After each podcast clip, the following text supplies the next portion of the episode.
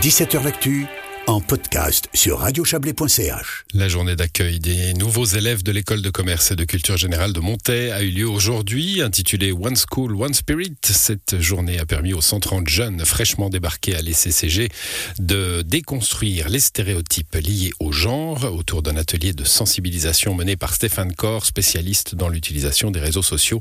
Ils se sont interrogés sur les vêtements et autres dress codes par le biais d'Internet.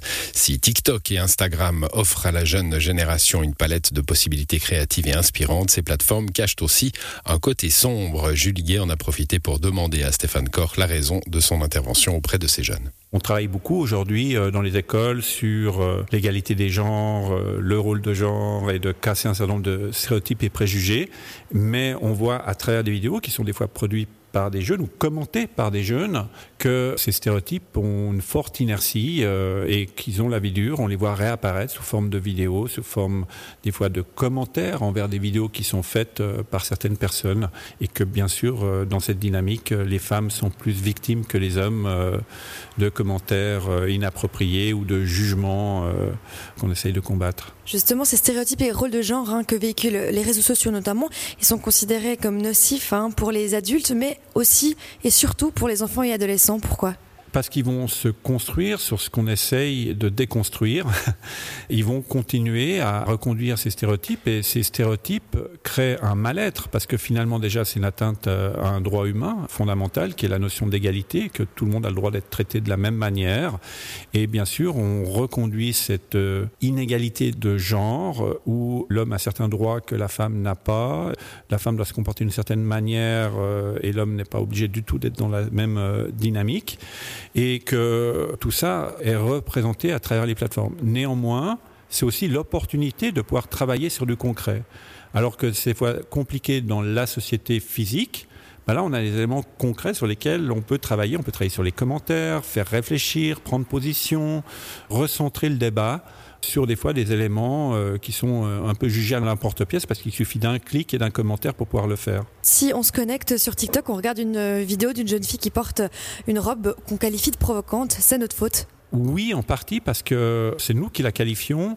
À notre décharge, généralement, voilà, on a été un petit peu conditionné par euh, la publicité qui a objectifié le corps, qui l'a sexualisé dans beaucoup de représentations, et puis qui a un petit peu érotisé aussi ce message. Et ce qui fait que dès qu'on voit un corps un peu dénudé, une robe légère et autre, on a tendance à créer un scénario qui va tout de suite dire ah mais la connotation, elle est sexuelle, euh, c'est une auto-objectification etc., etc. Alors que on ne sait pas ce qu'il y a dans la tête de la personne euh, qui euh, s'exprime à travers cette vidéo. Par contre, ce qui est sûr, c'est qu'elle s'exprime pas personnellement envers nous et que de toute façon, ça nous donne pas le droit de la juger. Et justement, elle a le droit de le faire. On a le droit de pas être d'accord. On peut très vite passer à autre chose. Mais premièrement, ça nous donne pas le droit de la juger non seulement, mais ça nous donne pas le droit non plus de lui manquer de respect ou de considérer que, étant donné son comportement, ça permettrait quelque chose de notre part qui ne serait pas en respect justement non seulement du droit humain, mais de cette euh, égalité de genre. Vous l'avez dit, la façon que l'on a de sexualiser une tenue ou une attitude, ça date pas d'aujourd'hui. Ça a été construit notamment avec la publicité, le cinéma, la littérature, et ça a été perpétué par ça. Mais aujourd'hui, on fait face à un nouveau phénomène, l'arrivée des influenceurs, ça aurait pris le relais. Alors les influenceurs viennent compléter cette panoplie, c'est-à-dire que plutôt que de régler le problème, des fois, ils vont le reconduire. Alors une catégorie d'influenceurs, plutôt ceux de la télé-réalité, qui vont, pour une partie d'entre eux, transformer leur corps, l'objectifier, rendre plus attractif euh, sexuellement. On voit que chez les stars euh, féminines, on est plutôt, voilà, on va faire de la chirurgie euh, esthétique sur les fesses, sur l'augmentation de la poitrine, les lèvres et, et, tout ça pour pas forcément pour être mieux dans son corps, mais pour être plus attractif envers sa communauté et des fois faire passer ces transformations aussi quand on fait par exemple une transformation sur le poids et autres comme le résultat d'un régime ou d'un produit qu'on va vendre à travers un partenariat ou mais les hommes ne sont pas en reste, ils font aussi de la chirurgie esthétique dans le domaine de la télé-réalité. Donc on a quelque chose de très artificiel, alors qu'il y a d'autres catégories d'influenceurs qui font un travail qui est utile euh, aussi. Aujourd'hui, quels sont les différents outils vous utilisez par exemple des commentaires pour pouvoir un peu essayer de faire réfléchir la jeune génération et d'ailleurs les plus âgés? Comment aider les jeunes à développer un esprit critique, à déconstruire ces schémas mentaux qui persistent encore euh, aujourd'hui en 2022 Justement, je pense qu'il faut se servir des contenus auxquels ils accèdent et c'est pour ça que TikTok représente euh, pour moi plutôt une valeur ajoutée. C'est-à-dire que cohabitent sur ce réseau euh, énormément de contenus différents. Il y a aussi une mutation de cette plateforme. On est passé avant d'un 80% de allez, 10 euh, ans, 14 euh, ans, l'âge des utilisateurs, à maintenant une communauté qui a beaucoup vieilli, où il y a beaucoup d'acteurs plus âgés qui sont arrivés sur la plateforme, et puis des organisations et autres. Donc euh, il y a tout type de contenu, et on peut pas juste dire, ouais, TikTok, c'est pas bien à cause de ce qui circule.